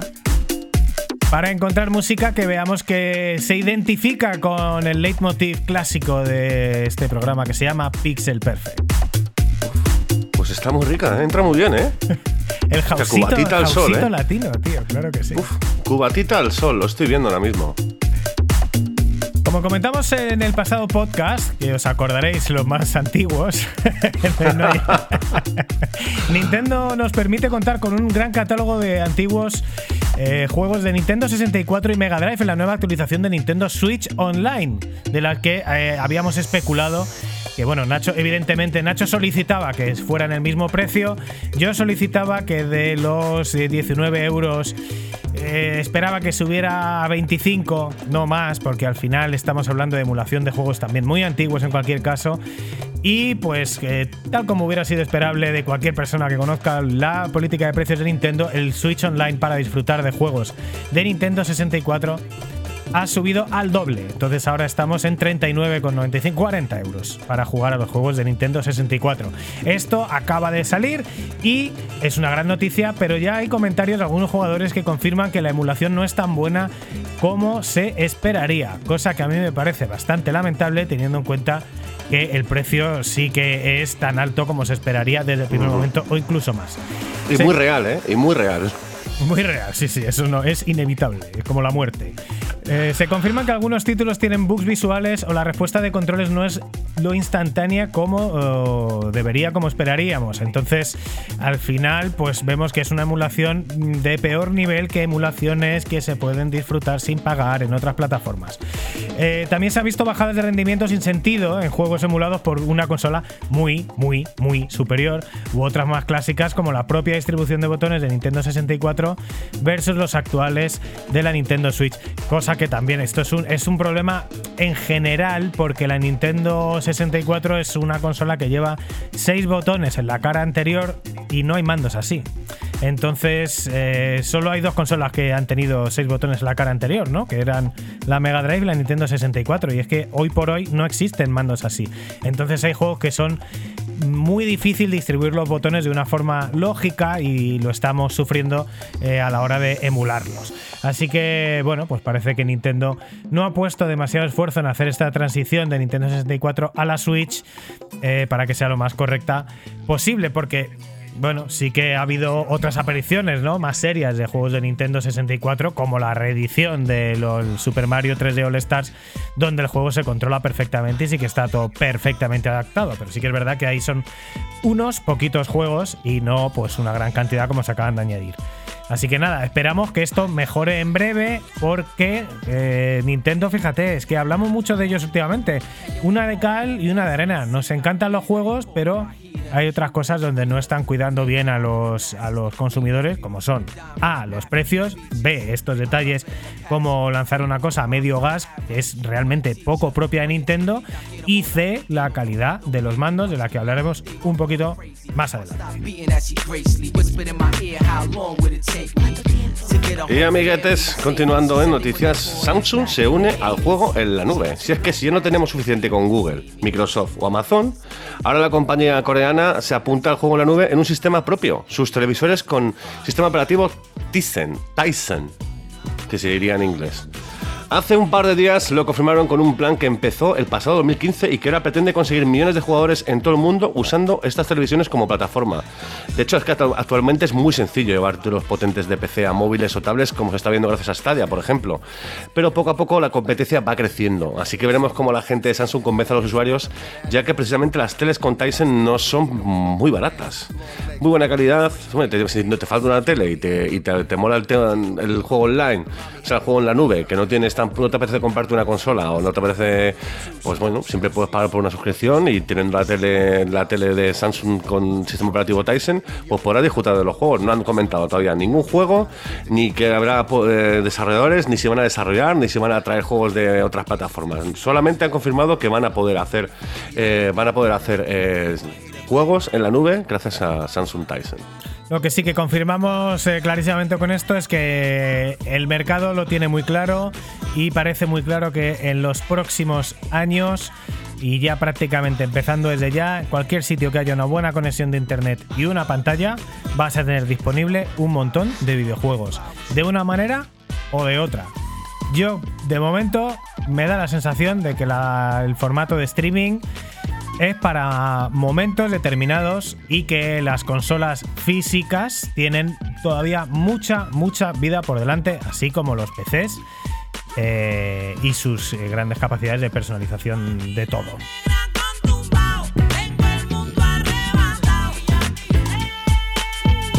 A mí este rito me mola musicalmente, Far Cry 6, ¿eh? Mira que la banda sonora de Far Cry 5 tenía. Soy más rockero, ¿no? Salsero, por decirlo de alguna manera. Pero oye. Qué es que además Far Cry a nivel argumental cada vez mete más gags y cada vez mete más mofa y la verdad que pues yo he visto también mucho, muchas cositas en Twitter y no veo nada desatisfechos a los usuarios, ¿eh? porque claro, he visto un vídeo en Twitter donde hay una mega explosión justo cuando empieza a sonar Living la vida loca de Ricky Martin. Entonces al final musicalmente te aporta poco, pero como elemento del caos, Living de la vida loca y tres aviones explotando simultáneamente junto con un camión y tíos muriendo a diestro y siniestro, pues no deja de ser una cosa cachonda. Tiene su rollo, sí. Sobre todo Living la Vida Loca cuando está palmando medio ejército. En fin, Daniel, continuemos. Bueno, pues tenemos primeros detalles de Starfield, del juego eh, rimbombante y esperadísimo, nueva franquicia eh, de. Bethesda. ¿Cómo? De Bethesda, sí, sí, de Bethesda, que hace, pues yo no sé cuánto tiempo hace que no vemos algo nuevo, gordo, gordo de estudio interno de, de Bethesda y además de algo de, de verdad, de verdad, de rol, de como le gusta a ellos. Bueno, pensaba, Bueno. Que, había, pensaba que había quitado esta- esto de la playlist, tío. Pues nada, Miami Sound Machine, Conga, Gloria Estefan. eh, pese a que esta canción es absolutamente lamentable, insoportable, ya la voy a dejar. Pero aún así es Gloria Estefan y, aunque es lamentable, es lo mejor que hizo en su vida. Esta y la de Dr. Beat. Esta. Estoy un poco negativo hoy, ¿eh? Bueno, nuevo trailer de Starfield. Esperábamos algo de gráficos, pero eh, hemos visto muy poquita cosa. Algún detalle de la nave, algún detalle de escenario muy por encima y el nombre de las dos principales facciones que se llaman United Colonies y Free Star Collector. Eh, y que el juego se desarrolla en el año 2330, ¿no? Y estas facciones, eh, pues eh, bueno, hay unas fricciones que, que se producen durante los 20 años anteriores a cuando empieza el juego y de ahí viene, digamos, todo el conflicto donde vamos a estar metidos. Hemos visto algún logo que otro, poco más. Además de esto, un poquito de concept art, renders de algunos de los personajes con su traje de astronauta. Buena pinta lo que es a nivel artístico, pero poquito más se, se ha dejado ver. Eh, teníamos, pensábamos que íbamos a ver algo más y, y poco más. Y que, poquísimo, tío, le pega la, la cosa esta de Gloria Estefan a, a esta noticia que estoy dando. Así que quería ver Estefan fuera. Ah, ahora sí.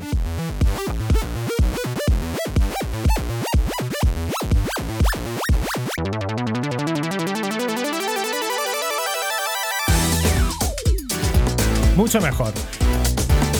Los detalles de Starfield van a ir cayendo poco a poco. Al juego le falta exactamente un año para salir. Sale el 11 de noviembre, o sea, el 11 del 11 del 22, ahí con el rollo Capicúa, eh, recordando al lanzamiento 9999 de la Dreamcast. Y bueno, pues comprobaremos poco a poco si la saga de Bethesda está a la altura de su cosa más legendaria que jamás han hecho, que es Elder Scrolls. Porque Elder Scrolls es una cosa con la que llevan, pues bueno, 10 años desde el último lanzamiento, que fue... eh, Skyrim en el 2011, sí. Efectivamente, no me salen hoy los nombres. Y, y 20 años en total de desarrollo de- entre unos y otros. Pero se supone, según dicen ellos, que Starfield llevan 25 años con ello en la cabeza y que no se daban las circunstancias técnicas para poder hacer este juego. Con la, con la tecnología actual se dan. Entonces vamos a ver qué locura nos quieren presentar. Tenemos muchas, muchas ganas de ver. A ver, sacaron, creo que fue en el E3, ¿no? El tráiler este chiquitín de- del juego. Sí. Y, y, claro, viniendo de Bethesda, pues, ¿sabes? Los creadores de, de esos Scrolls podemos esperar cosas buenas. Y de Fallout también. Pero claro, yo personalmente, hasta que no lo tengan en las manitas, eh, me voy a esperar. Sí, porque desde luego Elder Scrolls yo creo que son todos juegos de súper alabados sin excepción, ¿no? Pero eh, eh, Fallout pues ha tenido sus momentos de gloria, sus momentos de fracasazo, ¿no? Además con juegos técnicamente bastante pobres últimamente y que no han acabado de satisfacer a los fans. El 76, ahí está, la gente no estaba muy contenta, no sé cómo estará actualmente. Pero vamos, yo por ejemplo, yo soy más del Scrolls que de Fallout. No, no, yo también, yo también. De hecho, es que yo tengo todavía pendiente que no he jugado a. Que no he jugado. que no he jugado. Que quiero jugar al, Fa- al Fallout 3 todavía. Escuchamos banda sonora de Streets of Rage. Disponible en PC, en Xbox, todas ellas. PlayStation 4, PlayStation 5 y Nintendo Switch. Basta que diga yo algo para que se acabe la música siempre. Vamos a hablar, Nacho, de los juegos que nos hemos perdido este mes con nuestra, con nuestra escasa aparición por el mundo de las ondas, como son Far Cry 6. ¿Qué sensaciones te da Far Cry 6? Pues mira, pues yo me juego el último, el 2, y es que no me. No sé, no me termina de convencer los los Far Cry, macho. Me parecen juegos muy grandes, demasiada libertad. Yo cuando juego un título de acción me gusta, ¿sabes? Que sea rollo pasillo. Llévame por aquí, llévame por allá, pero no me den muchas vueltas. Entonces el Far Cry, pues es que es muy, es muy abierto. No me llama mucho la atención. Honestamente, no creo que me lo vaya a jugar. No me jugué el 5, que tiene muy buena pinta, pues el 6 tampoco. Bueno, pues a mí me da muy buena pinta, muy buena pinta. Tengo algunas dudas con el tema de los aviones y tal. Vamos a ver si han si han eh, si han hecho algo para que no te puedas saltar accidentalmente misiones y convertir el argumento en un caos, que eso es lo que más me preocupa. Vamos a ver el árbol de habilidades que también me preocupa. Pero el juego gráficamente me gusta mucho, de historia me gusta mucho, me encanta la campaña de marketing. Guay. Guardians of the Galaxy también nos lo hemos perdido. Eh, 4K y 60 frames por segundo en todas las nuevas plataformas. En, cualquier, en un PC decentillo y también en PlayStation 5, 4K 60 frames por segundo. Y en Series X, 4K 60 frames por segundo. Lo aplaudo a tope. Y yo, mm, la verdad, que prefiero bastante que metan 4K 60 frames por segundo los juegos a que metan cuatro cositas de ray tracing aquí y allá que a mí me está dando la sensación de que el ray tracing o lo haces muy bien, como ha sido en control, y necesitas un maquinón para mover eso bien, o casi mejor prescindir de ello tirar por otras opciones que te den un juego con muchísima resolución y mucha y mucha fluidez. ¿Qué te parece a ti impresiones de Guardians of the Galaxy, Nacho? Pues cuando lo sacaron el, el trailer hace unos meses, me impresionó bastante. Tiene verdad que buena pinta. Solamente puedes controlar creo que al personaje principal. No me acuerdo del nombre del pavo, pero vamos. Star Lord. Star-Lord, eso. Y, y no soy, a ver, yo no he sido fan de los cómics, me, me enteré de que existía esta gente por la película. O sea, fíjate lo, lo fan que soy yo de los cómics de Marvel. Pero, pero bueno, oye, a ver qué tal, no sé. Honestamente, no. Es uno de estos juegos que a lo mejor me lo compraré dentro de X cuando baje de precio. Y, y- y si veo que me gusta, pues oye, lo, lo comentaremos por aquí. Pero otro que sí. Tú, no, cuéntame, Dani, que te veo ahí. No, no, iba a decir solamente el nombre para que me hables tú del GTA Ah, Trilogy. No sé si ha salido ya o está ahí mismo, pero hemos visto ya todos los gráficos, hemos visto lo que Sí, es. sí. eh, vamos a hablar de ello en titulares, pero vamos a hablarlo ahora porque han sacado lo que ha sido un vídeo comparando lo que es el juego original, los juegos, bueno, los originales que estamos hablando que es GTA 3, eh, GTA San Andreas y GTA eh, Vice City. Entonces, ya han sacado por fin, y lo comentamos creo que hace un mes y medio, que iban a sacar la trilogía, que se ha confirmado, que al principio eran rumores, que sí, que no, se ha confirmado por fin de Rockstar va a sacar la trilogía remasterizada. Y yo me esperaba, pues yo qué sé, joder, pues te haces un GTA 5 eh, coges el motor de GTA V y, y le pones el modo de. O sea, la, historia y los personajes de, de GTA 3, de GTA San, de Vice City y GTA San Andreas y te queda un juego muy cuco, con gráficos de 2013, lo que sea, pero actuales, ¿no? Porque al final, pues nada, han conseguido básicamente, eh, básicamente lo mismo que vimos eh, hace millones de años, con mejores gráficos en el sentido de que, bueno, sí, texturas en alta, mejor iluminación, pero básicamente los modelos se ven completamente igual. O sea, Pero, y peor, pero y peor, porque lo- los modelos eran como eran porque eh, lo- los gráficos de la época no daban para más. Pero ahora que dan para hacer lo que quieras, han hecho. eh, no, a mí, no sé.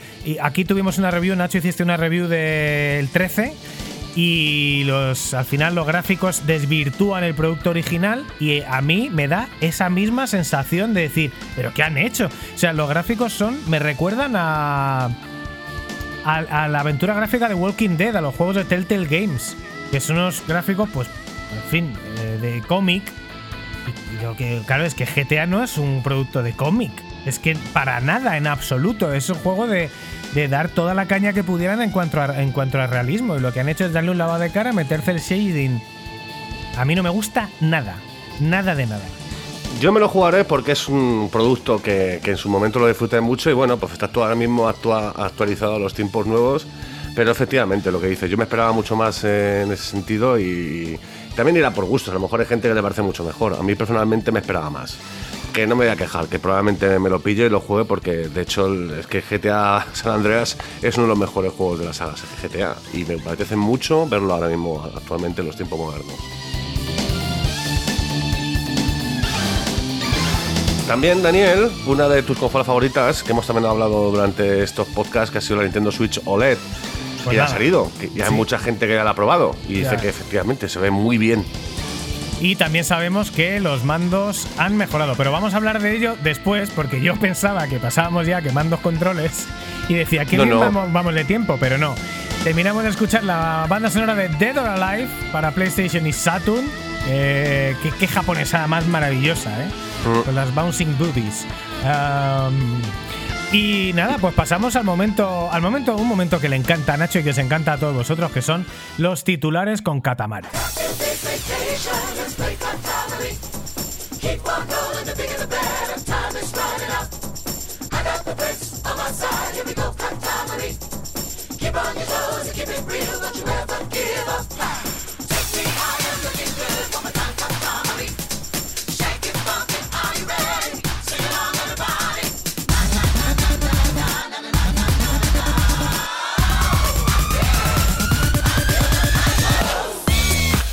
Y en titulares de esta semana, Pixel Perfect 40.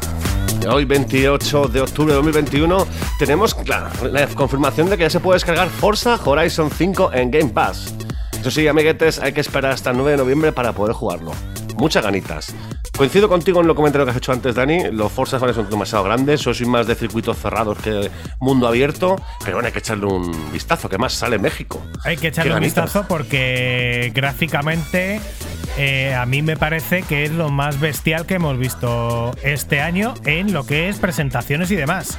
Y Forza Horizon 4 fue es que Forza Horizon, 4, Forza Horizon 4 ahora mismo lo pones en una Xbox One X y si te dicen que es una Series X te lo crees de la salvajada bestial que es el nivel gráfico de ese juego. Es un showcase espectacular y además eh, esa ambientación en México pues tenemos muchísimas ganas de verla. Como tenemos también muchas ganas de ver otro juego de coches que llega en 2022, el 4 de marzo. Es Gran Turismo 7, también esperadísimo por todos los fans de la saga y por todos los fans de los juegos de coches como un servidor. Ayer mismo salió una promo en YouTube con Kazo Kazunori Yamauchi, el diseñador del juego, donde presentaba algunos de los super deportivos clásicos que disfrutaremos en Gran Turismo 7. Gráficamente, pues también pintaza. A mí personalmente me parece mucho más impresionante eh, Forza Horizon 5. Pero a nivel jugabilidad, como también me gustan más los circuitos cerrados, pues vamos a ver, vamos a ver, porque a ver cuál nos sorprende más de los dos. Dos pepinos en el género de coches para cada una de las dos consolas, exclusivo de cada una de las dos plataformas punteras del momento. Dos pesos, vamos, dos, dos titanes. Como titanes, el Back 4 Blood, que ya ha superado la barrera de los 6 millones de jugadores, como publicaron hace un par de días en su cuenta de Twitter sus desarrolladores. Tras las buenas cifras obtenidas de la beta, este título lo está petando con hasta 70.000 jugadores simultáneos en Steam. También, de hecho, estos números yo creo que tienen que ver con el hecho de que el juego esté en Game Pass. De hecho, Dani, amiguete, nos lo podemos bajar y darle un tiento, ¿eh? que este sí que es cooperativo. Bueno, el juego está en Game Pass, es una de las cosas que facilitan, pero es verdad que es el sucesor espiritual de Left 4 Dead, que es uno de los videojuegos más jugados en la historia de Steam. Eh, Ya, pues, pero este no ha tenido, no ha vendido demasiado tampoco. ¿eh? Ha vendido como creo que 10.000 unidades en Japón. En España ha vendido como menos de 500 para todas las plataformas disponibles. A día de hoy, claro, pues esto es un juego que a lo mejor en o sea, que la, la- la comunidad está jugando enteramente en Game Pass. tiene toda la pinta. Mm. Tiene toda la pinta. Ya sabemos fecha para el estreno de la segunda temporada de The Witcher, la serie. Madre mía, le estamos dando hoy cancha. Es la tercera mención a Netflix del, del día. 17 de diciembre de 2021, solo en Netflix, con, eh, con esa voz maravillosa y ese. mm. ¿Qué pasa, Witcher? ¿Qué tal te va la vida? Mm. ¿Me puedes dejar 100 pesetas para un café? Mm. Y así sucesivamente. Continuando en titulares, amiguetes, y Fútbol de Konami es el juego pero valorado de la historia de Steam. Recibe el primer gran parche en noviembre, que además va a costar dinerito, ¿eh? Oiga, va a Fuerte costar el dinerito. aplauso. A ver, es verdad que los juegos de fútbol, si tú ves las reviews en Metacritic, eh, es el 50%, hay un porcentaje de la gente que les da un 10 y otro porcentaje de la gente que le da un 0.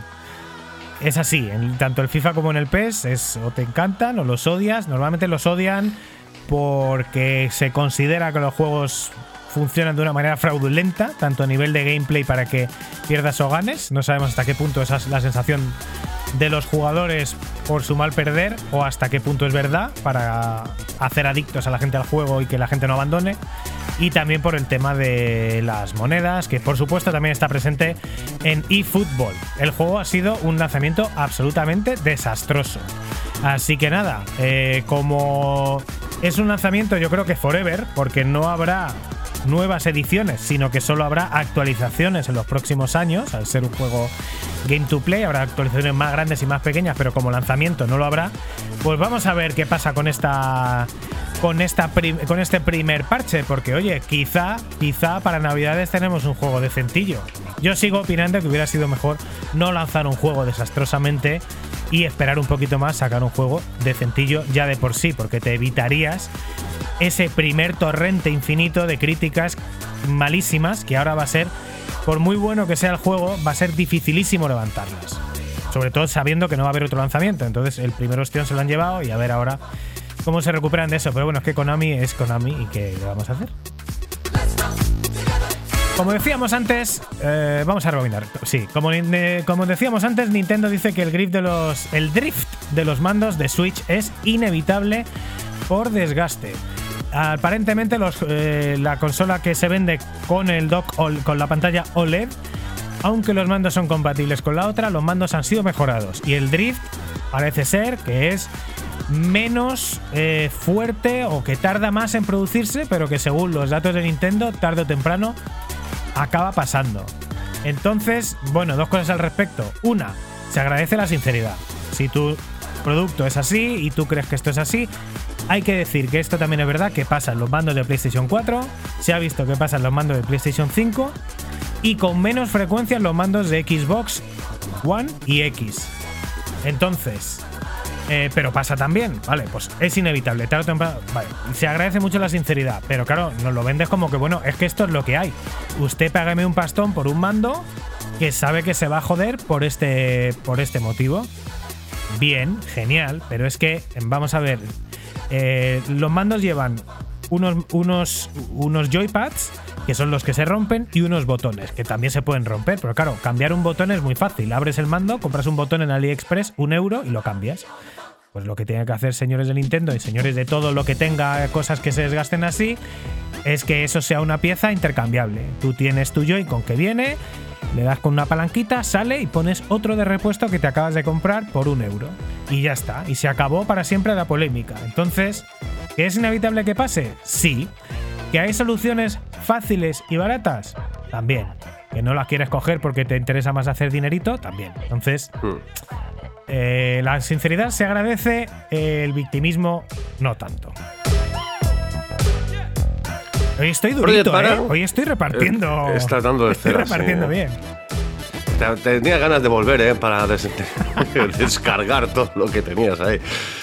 Continuando, amigos, Project. Mara en mi cara, all over my face. Project Mara sigue dejando las bocas abiertas con el realismo extremo de sus gráficos. De hecho, han sacado un nuevo vídeo eh, recientemente donde podemos ver en detalle, detallísimo, 4K 8000 millones de píxeles eh, por, y polígonos por segundo de una escalera. Este proyecto tiene buena pinta. eh, Dani ya lo comentó hace unos cuantos meses, casi un año yo creo, en este podcast. Y veremos qué, de qué va este juego, porque al final es una especie de oficina, un edificio y ahí estás con unos gráficos realistas. Pero no sabemos, más, no sabemos mucho de qué va. Así que no, no sé. De momento lo único que nos llama la atención son los gráficos. Desde luego los gráficos van a ser una cosa de locura, tiene toda la pinta de que va a ser una cosa que nos deje con la boca abierta. Y a nivel de que solo sea una localización, bueno, pues evidentemente si hay ese nivel de detalle tampoco, tampoco pueden hacer un, un mundo gigante. No nos preocupa porque hemos visto recientemente con 12 Minutes como con muy poquito en una poca localización y con buenas ideas se puede hacer algo muy guay. Entonces, pues nada, eh, buenas expectativas para este juego de Ninja Theory que ya nos dejó con la boca abierta con el magnífico y muy recomendado por Pixel Perfect ah, Hellblade. Y por último, pues eh, el mundo de los eSports está que está completamente on fire. Hay noticias continuamente de, de LOL, de la- del Mundial de LOL. Tanto es así que un club de fútbol como el Fútbol Club Barcelona Barcelona. eh, ah, tendrá equipo de LOL. Van a invertir 200.000 euros para crear este equipo. En- Entiendo que por la influencia de Gerard Piqué, ¿no? que está completamente on fire con el tema del streaming, eh, interviniendo en el canal de Ibai Llanos, eh, pues prácticamente ya de forma regular.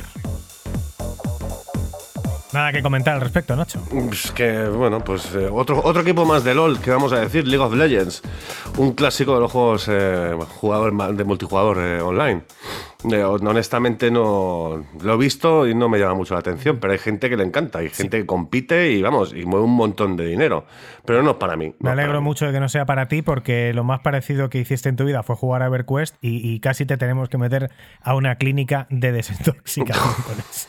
Sí, pero era el mejor del servidor. Top DPS, con los mejores ítems, era el puto crack, vamos. 78 minutos de Pixel Perfect y vamos ya a la última sección, vamos ya a quemar controles. Pixel Perfect.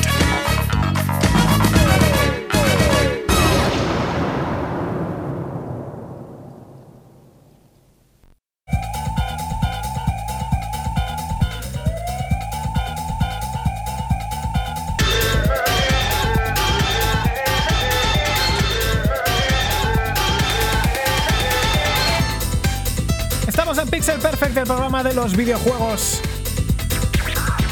Escuchando un clasicazo.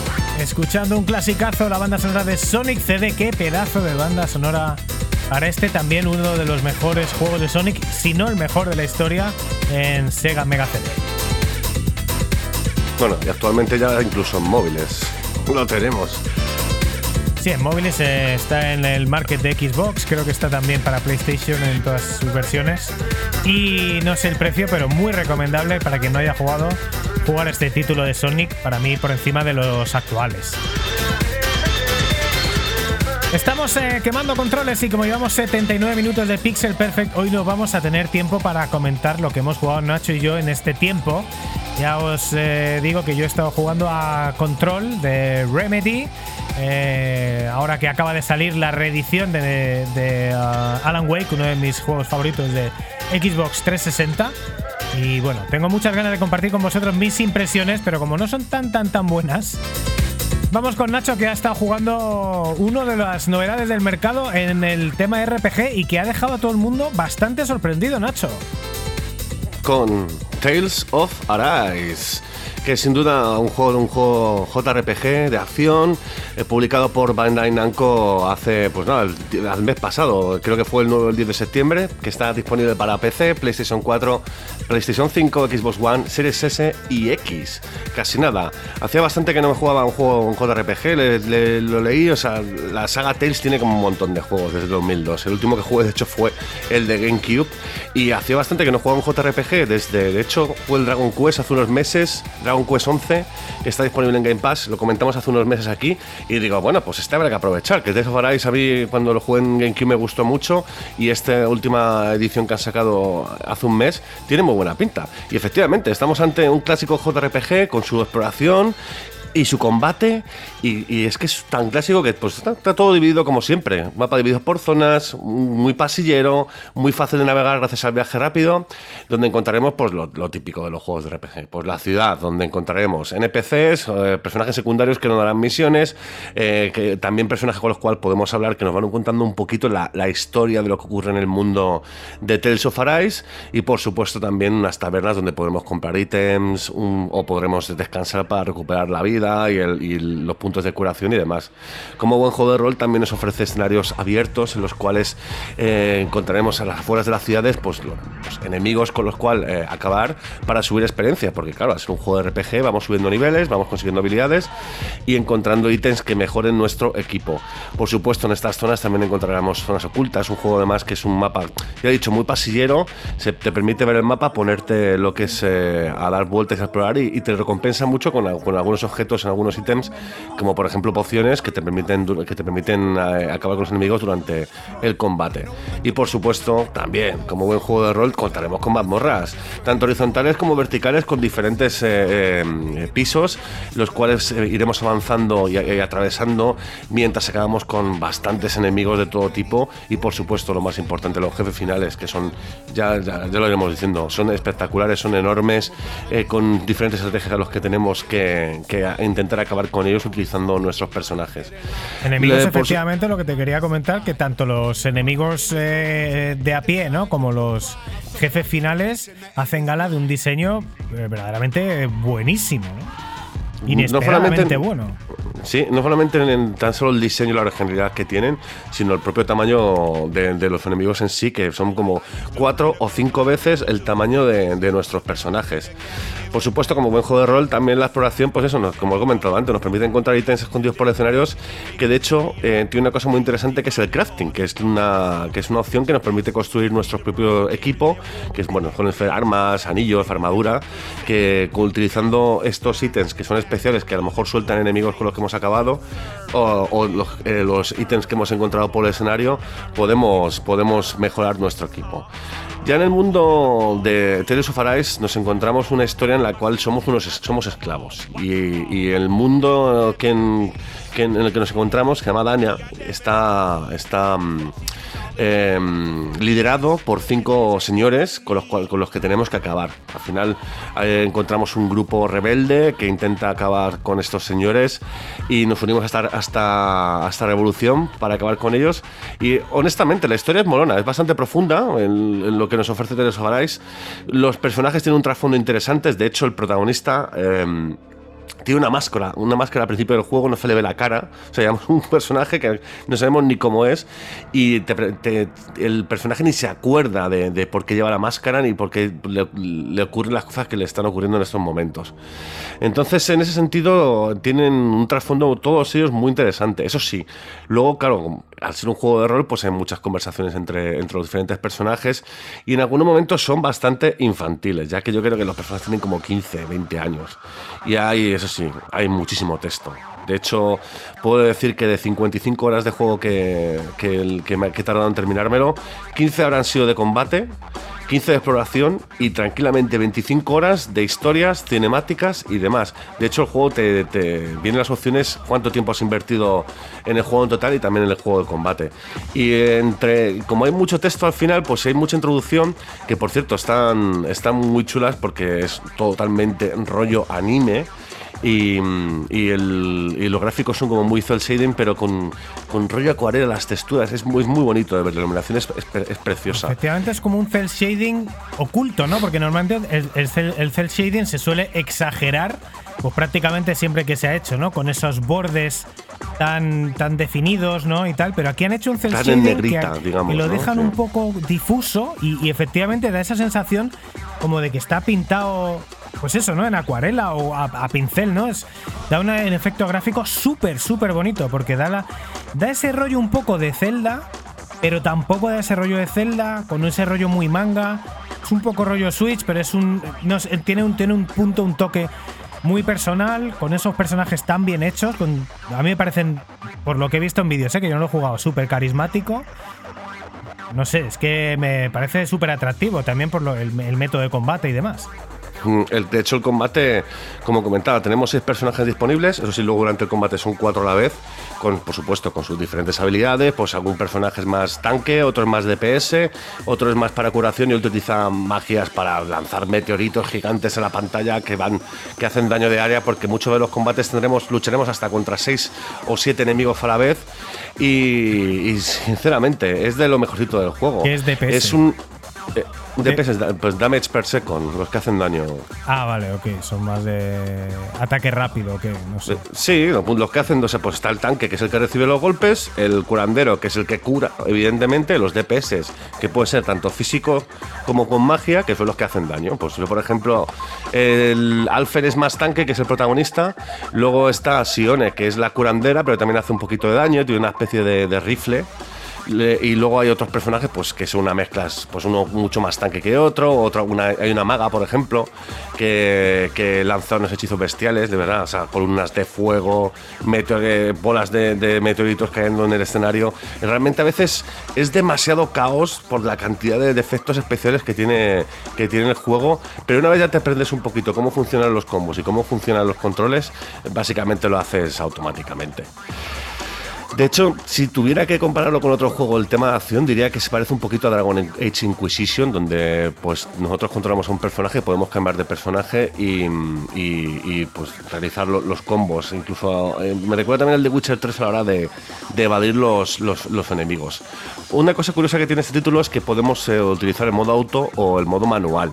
Esto es básicamente en el modo auto, eh, nuestro personaje lo controla, o lo podemos controlar nosotros, o lo puede controlar el jugador, o sea, el ordenador. Simplemente dejas de controlar el, el- dejas de, de tocar el mando y eh, automáticamente se ponen a luchar. Al ser un juego que mm, que podemos cambiar de personajes, eh, podemos efectivamente hacerlo en cualquier momento. Sin embargo, la acción es tan rápida que no realmente no compensa. Únicamente en juego en enemigos te finales. marea, que- ¿no? Casi más que ayudar. Es que, es, que, es que no da tiempo realmente, porque te pones a acribillar a los enemigos y el, y el modo y los personajes controlados por, la, por el ordenador están directamente haciendo sus magias y tú les puedes incluso decir utiliza ese tipo de ataque y, o- y luego también darles un- una modalidad de, utiliza, eh, o sea, cuídate mucho para que no te ataquen, intenta no gastar muchos puntos de curación porque al final los puntos de curación, si, em, te quedas sin puntos de curación en medio combate no puedes curar, con lo cual si estás en un enemigo final pues tendrías que utilizar eh, ítems de recuperación de puntos de curación y demás que se pueden conseguir o en batallas o gastando dinero pues en las tiendas todo el rato. Clásico JRPG de toda la vida. Es cierto que a veces el, el combate, pese a que mola el tema del sistema de los combos, esto de, de, pues a veces llegas, haces un shoryuken, levantas al, al enemigo, eh, le golpeas en el aire mientras haces una habilidad, la conectas, puedes hacer incluso comba- eh, yo he hecho un combo de 150 y pico golpes a lo mejor. Es cierto que a veces el combate resulta repetitivo ante los monstruos y luego la inteligencia artificial que controla a los compañeros tampoco es para tirar cohete. De hecho, Sione, la coprotagonista del juego, muchas veces no tarda un montón en curar y, y sobre todo en jefes finales ya al final del juego es que te matan de medio, vamos, te dan dos golpes y te han matado, te han quitado toda la, te han quitado toda la barra de vida. Entonces, en ese sentido, pues bueno, es un pelín mejorable. Terminando, pues mira, sinceramente, me ha encantado. El juego ha durado 55 horas, pero he de reconocer que durante las primeras 8 horas casi desisto. Muy lento, un juego muy lento, eh, hasta que me ha empezado a gustar. Demasiada conversación al principio, poniéndote un poco lo que es la historia del juego y poco combate. Pero bueno, al final me he dado cuenta de que es un juego muy, muy friendly. O sea, muy, es muy agradable jugar para la gente que no haya probado nunca un JRPG. De hecho, de esto te lo he comentado antes fuera de micrófono, Dani, que te lo recomiendo porque es Está tan bien presentado, es tan fácil, es un juego tan pasillo, puedes incluso viajar entre zonas rápidamente, que, que no tienes por qué estar también con la locura de, oh Dios mío, cuántos. Tengo 8 mil millones de ítems. No, o sea, el ítem normalmente, según vas haciendo la historia, los ítems que, me- que- que consigues mejoran a los que tienes antes, con lo cual simplemente pues te lo cambias y ya está. No tienes que estar tampoco mirando estadísticas como puede ser un juego de rol mucho más, mucho más hardcore. También es cierto que. mm, A mí me da la sensación de que Bandai Namco aquí ha querido hacer un juego muy japonés para gente occidental. En el sentido de eh, gente no muy purista, gente occidental que le mola lo japonés, pero que a lo mejor eh, no se, le- igual un JRPG duro le cuesta entenderlo. Y gen- ¿qué- ¿quién hay en ese perfil? Pues yo, por ejemplo. Ya. Sí, yo por ejemplo me hubiese gustado más que hubiese sido mitad y mitad. Porque el combate es como muy de acción, pero también se echa a veces, a veces de menos poder utilizar los otros personajes. Realmente esto es, no es, tiene por qué ser malo, porque de hecho te, eh, te- te da una opción de rejugar en el futuro muy grande. Yo he jugado básicamente con el protagonista todo el rato, pero podría haber utilizado otro de los cinco si hubieran aprendido combos y, y los golpes especiales de los otros cinco. Pero no tenía necesidad. Simplemente alguna vez he cambiado cuando, ya te digo, me, me tenía que resucitar a, a- a algún personaje muerto porque el- la inteligencia artificial estaba tardando mucho. Bueno, pues lo, me cambiaba un momentito, resucitaba al personaje y luego volvía al principal. Cosas así. No es un Final Fantasy que vaya por turnos, donde tengas que, que elegir, eh, sabes que va a venir un golpe fuerte, te pones en defensa. No, simplemente eh, vas moviéndote por el escenario, vas eh, lanzando magia, lanzando golpes y, es bastante sencillo. No es realmente esa, es rol en el sentido de pues, cómo está pu- expuesto el juego, cómo es que tenemos ítems, que tenemos exploración, pero el combate en sí es bastante, es bastante acción y la verdad es que una acción bastante chula. Lo del tema de los combos es algo muy de Tales, de la saga Tales, y en este juego lo han hecho, vamos, brutal. Yo he llegado a hacer, ya te digo, 150 golpes. Es que mola, mola mogollón y te picas, ¿no? Intentas hacer eh, cuanto más golpes mejor, porque sobre todo cuanto más golpes encadenas, más potentes se vuelven tus ataques, con lo cual te interesa, ¿no? También intentar hacerlo bien para acabar con los enemigos mucho más rápidos. También, para terminar, gráficos, los preciosos, por lo que hemos comentado antes, animación, texturas, acuarelas, es, es- es- luego también los escenarios son muy variados, tenemos volcanes, bosques, naves espaciales, mundos alienígenas. Básicamente puedo decir que tiene un combate muy divertido y, honestamente es uno de los juegos de rol de JRPG actuales que recomiendo muy mucho porque al final eh, Dragon Quest es un juego mucho más clásico comparado con este y este siendo la saga Tales eh, ya hemos visto cosas, o sea, es que sigue un poquito lo de los juegos anteriores, pero está muy bien traído a los nuevos tiempos y se ve desde luego se, ve desde luego como, como vamos, infinitamente mejor de lo que pudimos ver, no sé si fue hace dos o tres años que salió la versión de PlayStation 4 del, del antiguo Tales. O sea, que honestamente es un juego de Bandai Namco muy recomendable. Y si, ya te digo, si nunca habéis probado un JRPG, sois más de, de RPGs occidentales y queréis darle una prueba, es un juego muy sencillo para ponerte.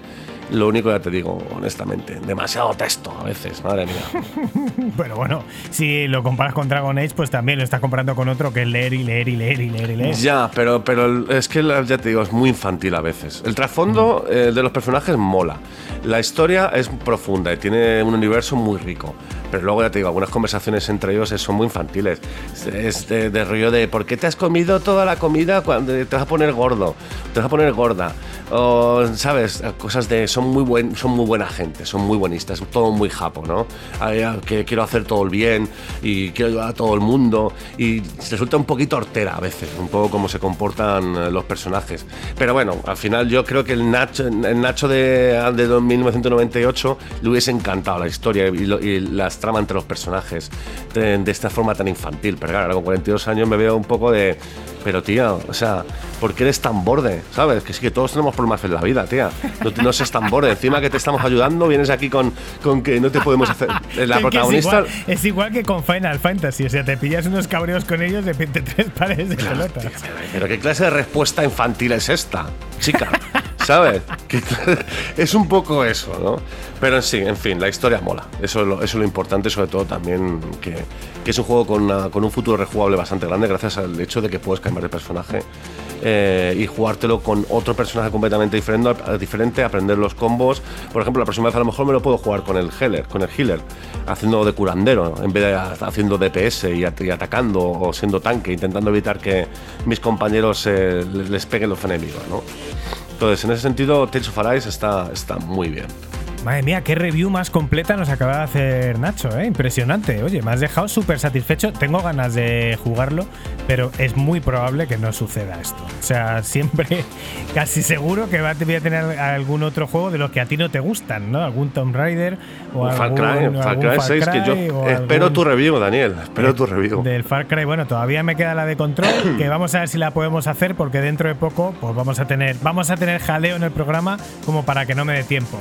Pues nada, ya está la recomendación de Nacho para jugar Tales of Arise, la saga Tales. No sé cuántos juegos tiene la saga Tales. Un montón. No sé, yo creo que han sacado uno cada 20 años, ¿sabes? O sea, durante 20 años. Deben tener, no sé, 15, 17, algo así. A veces, a veces nos decís que no hacemos reviews de juegos súper actuales, pues este salió el 10 de septiembre de 2021, poco más de un mes hace de esto y Nacho ya le ha echado pues 50 y pico horas, si no me equivoco, al juego, ¿no? 55 horitas, señora. ¿Y Y, me juego? faltan quests, ¿eh? Me faltan quests. Al final no he terminado todas las. bueno. Sí, sí, perdón, ¿Cómo? perdón, sigue, sigue. No, me- que al final he ido muy. O sea, he ido, ha habido momentos que era un poco extraño, porque yo tengo yo tenía un nivel y según avanzaba el juego, los, los enemigos de la zona siguiente eh, tenían un nivel como mucho más superior. Y es como, pero en serio. A ver, es muy típico lo de farmear, ¿no? Lo de ponerte una zona y matar enemigos para subir el nivel para que los combates no te cuesten tanto. Pero en este juego, como está tan bien presentado y como es tan sencillo de llevar y es tan RPG friendly, digo, pues no hace falta ni, ni ¿sabes? Ni farmear aquí, simplemente con haciendo, matando los enemigos que te vas encontrando por el camino eh, y avanzando por el juego, pues ya subes suficiente de nivel como para empezar a, a enfrentarte a los eh, enemigos de la, siguiente fase, digamos, de la siguiente ciudad. Porque ya te digo que el mundo de- del juego que, es- que se llama Dana y luego hay otro que se llama Rena que también eso ya lo dejaré, o sea, ya está como mucho más al final del juego, pues eh, vas avanzando y, y es que, que va muy bien, o sea, está como muy bien. Y entonces me sorprendió un poco eso, ¿no? Lo de que de repente vaya a otra zona y tienen los, los enemigos tienen 10 niveles más que yo, pero ¿esto qué es, no? Entonces algunas quests las he dejado de lado, pero eran quests como más para el final.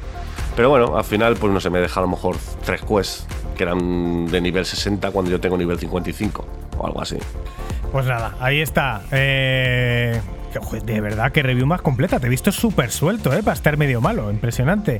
Eh, y el juego Ay, disponible en. PlayStation 4, PlayStation 5, Xbox One, Xbox Series X y S y en Windows solo a través de Steam. El juego no está de momento en. Switch, pues, ni, bueno, pero sobre todo no está en Switch, que es una buena casa para los juegos de rol. Vamos a ver si Bandai Namco hace el esfuerzo de adaptarlo técnicamente para que pueda correr en el hardware de Nintendo. Y se nos acaba la música, se nos acaba la review, y yo creo que Nacho, si no tienes nada que objetar, pues llega el momento vamos. de decir. No, eh, no, esto no diga el momento de decir.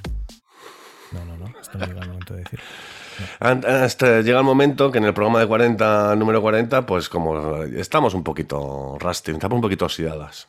Llega el momento de decir que programa número 40, 98 minutos de Pixel Perfect y nos vamos.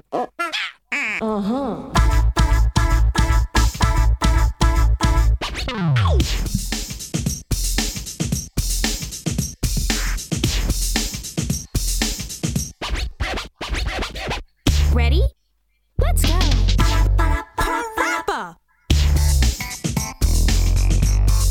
99 minutos ya de Pixel Perfect y aquí termina el programa número 40 de el programa de radio de ninguna radio, el programa de radio de los videojuegos. Estaremos aquí la próxima semana, casi seguro, como mucho en dos semanas. Seguro, seguro, seguro que ya no vamos a tardar. Vamos a estar aquí para empezar la segunda temporada con fuerza.